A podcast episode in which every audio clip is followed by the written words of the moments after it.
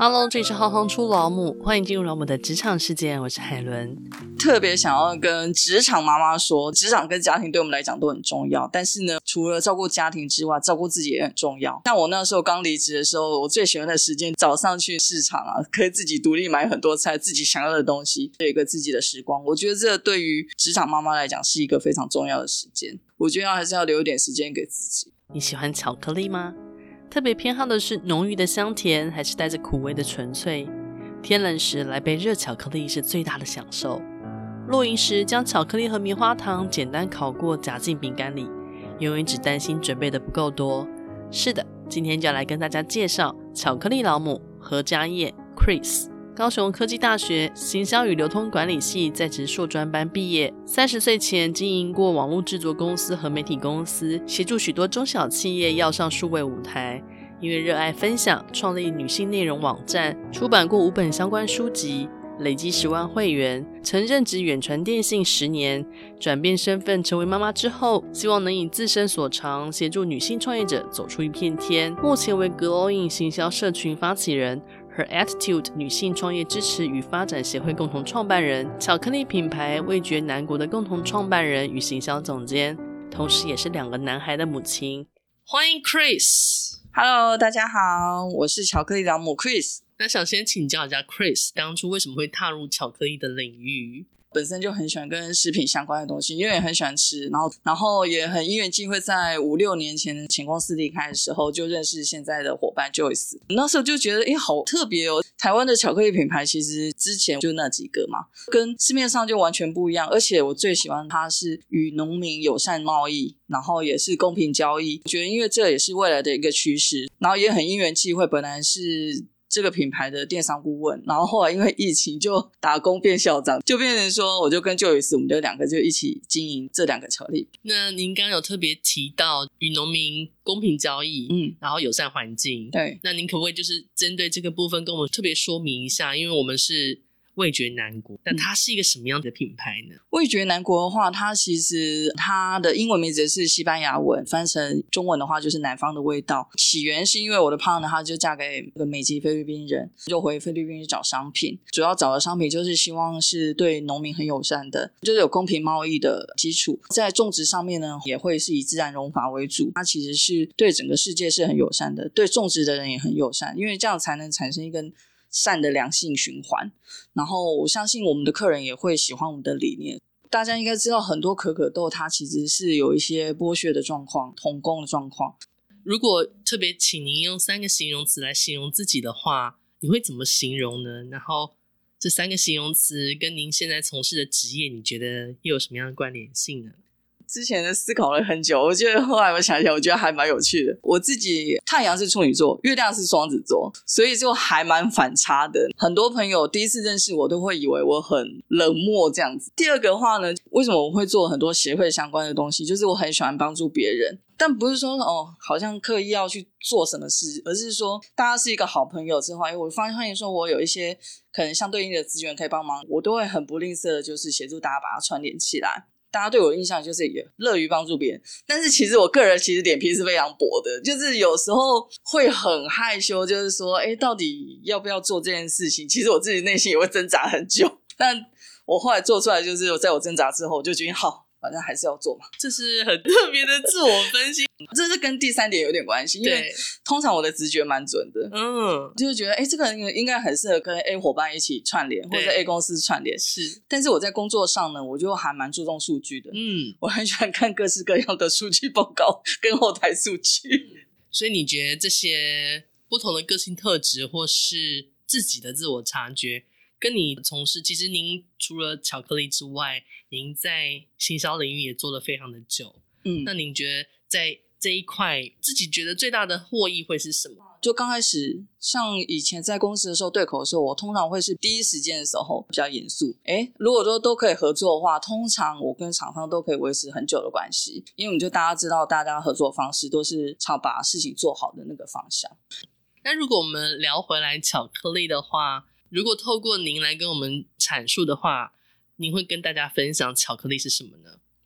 我先讲一个比较法规上的，嗯，我们后来发现，其实很多消费者不太知道，今年一月一号，卫福部已经有公布，品名是黑巧克力的商品，它的总可可固形物要百分之三十五，可可脂，因为最重要的可可脂也要有百分之十八，嗯，然后非脂可可固形物要百分之十四，这个才能叫做黑巧克力。我刚刚讲了很多数字，但是大家可以先记得，就是可可脂至少要百分之十八。像它还有另外一项规定，如果它添加植物油，植物油就是大家常听到代可可脂。为什么叫代？取代的代，因为它就是取代可可脂。然后它如果超过，它用代可可脂超过这个产品五 percent，总重量五 percent，它就不能叫做巧克力。所以大家可以最简单就是用这个去做一些分辨。那基本上现在大家在买巧克力的时候，就可以看一下背标。然后像比如说五十趴的巧克力，另外五十趴是糖。嗯，那如果像一百趴的话，就是完全无糖的。纯黑巧克力，您刚刚提到的可可脂就是脂肪的脂，它是从可可里面提炼出来的。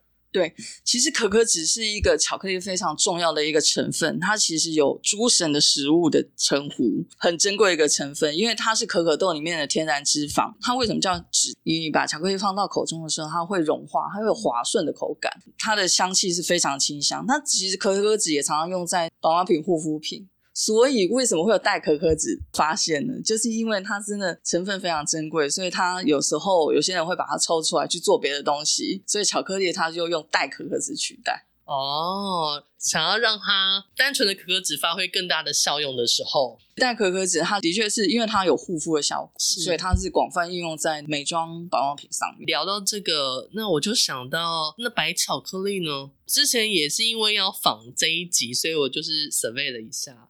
然后我看到的资讯就是，其实白巧克力它不是巧克力，可能因为它的背后相关的添加物就是超出了你刚刚说的那个比例的关系。就卫福部规定，白巧克力是可可脂要二十趴，嗯，然后但是它会搭配香料、糖分跟一些乳制品。那牛奶巧克力的话，就是可可固形物是二十趴，然后牛乳固形物是十二趴，嗯。白巧克力它其实它是有可可脂的，哦、牛奶巧克力才是比较少的。那您现在的工作算是巧克力的主要的品牌代理商，对。那在代理巧克力品牌之前，需要做哪些功课呢？那时候我们要代理的时候呢，我 partner 他们是实际在菲律宾的，就是食品展去找这个商品，他们也都有去，就是产地去拜访。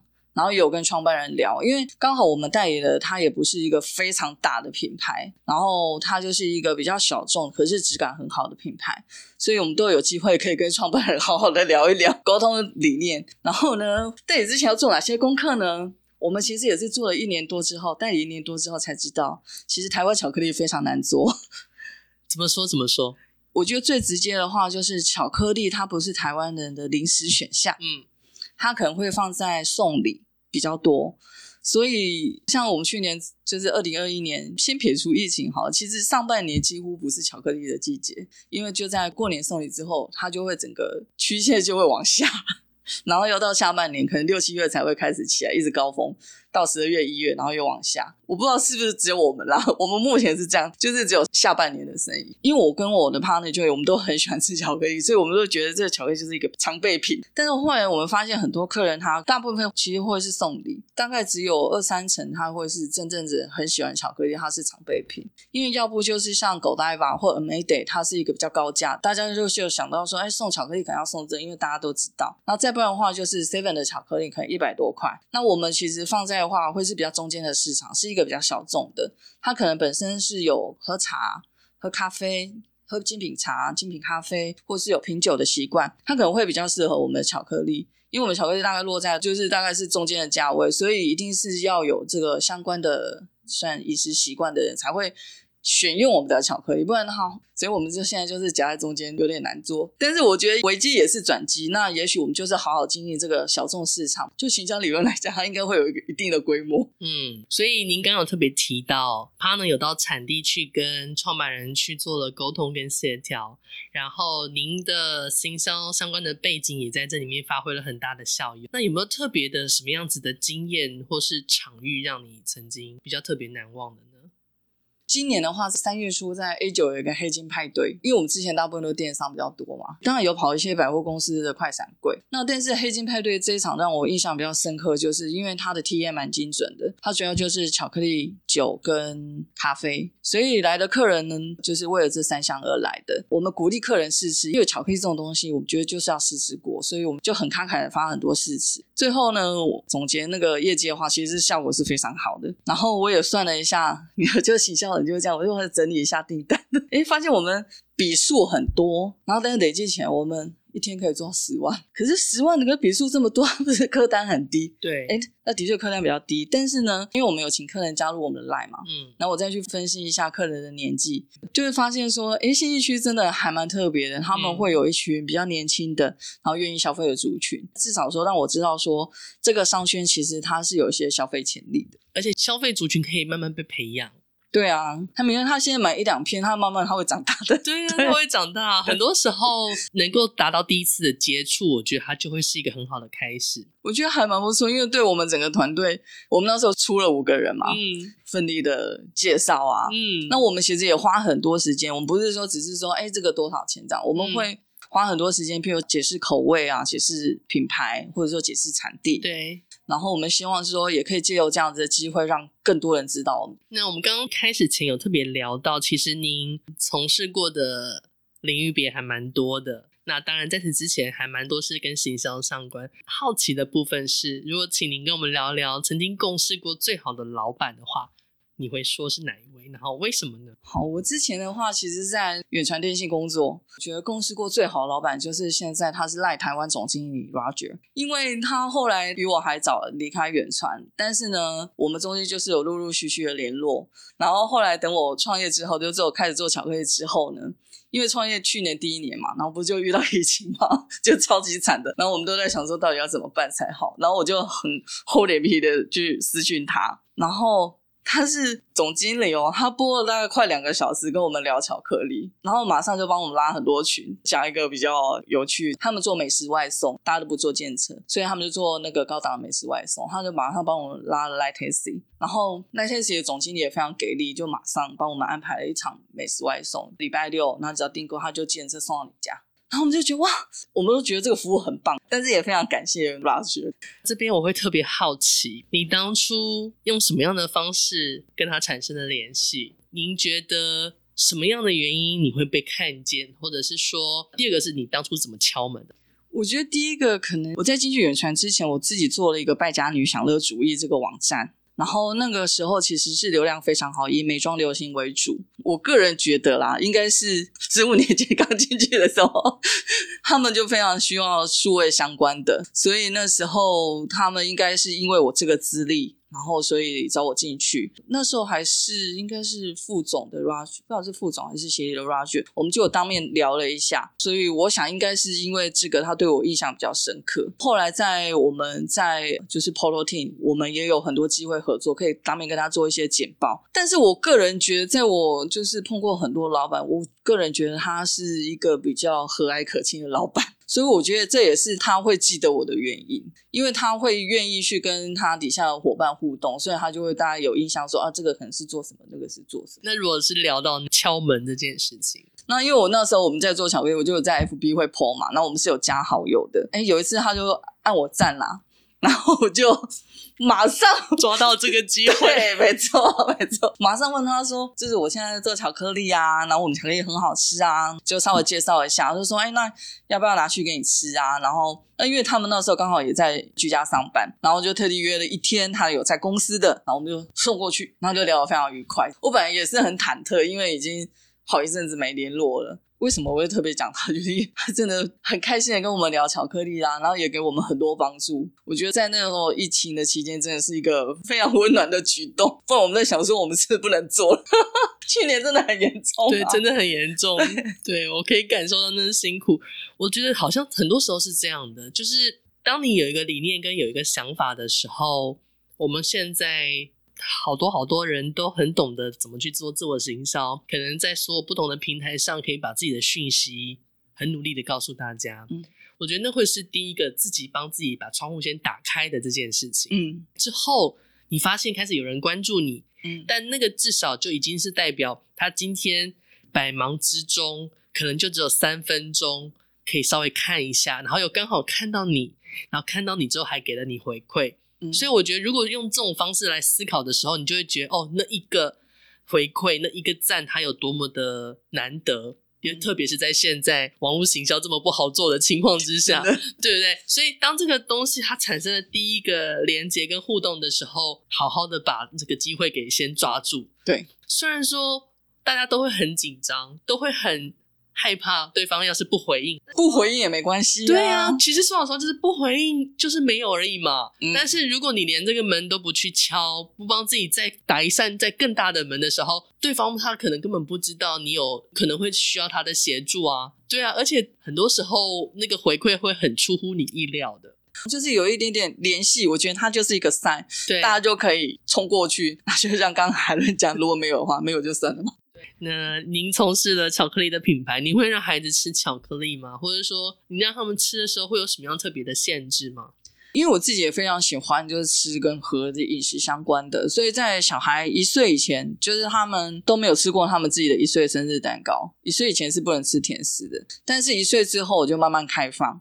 我觉得就是小朋友就是要多试各种食材。但我妈妈还是会有一些严选过了，有些精选过。那像我现在自己做巧克力，我也会让他们吃，因为我现在的孩子已经是八岁跟十岁了。我觉得他只要某个东西不要过量，不要吃很多很多很多，其实我觉得都是可以。像最近我们在有趣自己嘛，然后他们 他们就去当童工，帮我拿四支巧克力给客人。然后他们还会介绍哦，像那个下班之后，童工下班之后，他们就自己选了一片巧克力当做酬劳。我们还讲好说，哎，我们吃一半，然后另外一半我们今天早上就做那个巧克力吐司，因为把巧克力斑块然后放在吐司里面，用那个压模机压着，就可以吃到自己辛苦赚来的巧克力吐司。因为可能蛮常看一些有的没的影片啊，然后一些。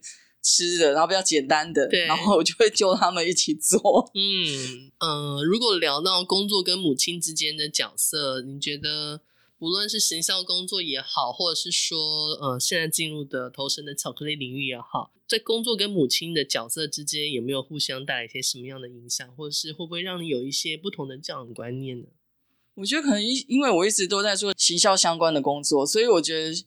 时间表对 行销也很重要，所以我对于儿子的话，我也会，比如说我们有作息的时间表啊，然后他有旅游的时候，旅游的时候最明显，因为我会规划我们出出游嘛，然后我会大概规划一下，哎，这几点怎么样怎样，大概抓一下那个时间表，所以我一直有给他们一个时间表的概念。会真的把它印出来贴在墙壁上，大家一起讨论吗？还是说通常是口头上的告知而已？通常会是这样，就是我会做好之后，我可能自己会打好一个表啦，嗯，然后我会口头上跟他们说明，然后因为他们其实就是他们可能不用看那个文件呐、啊，我会跟他们说我们几点到几点要怎么样哦，让他们在这个玩的过程中有点概念，看我们四点就要离开这里了，没有办法再一直玩哦，哈，因为我们要到饭店啊，我为什么要去饭店？因为饭店可能还有别的可以玩，因为不然你知道小孩子有时候比较小的时候是拖不动的。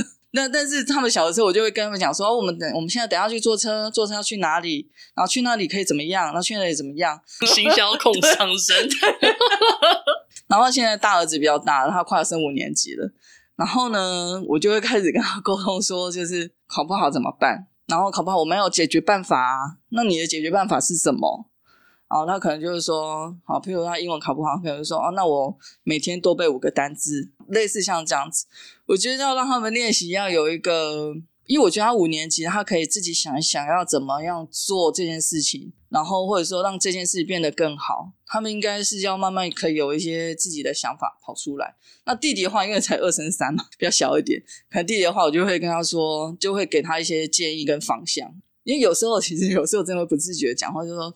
那我给你的建议是，很像在工作。随着小朋友的年纪增长，就是妈妈要开始往后退一点点，再退一点点。对啊，而且我觉得现在小孩子其实真的跟我们小时候不一样。嗯，他们接触到的东西很多。我记得我小时候一二年级，我们都还在运笔练习，他们现在一二年级就在写字，所以他们之后要接触到的资讯其实是更多、更庞杂。对啊，真的非常感谢，谢谢，谢谢 Chris。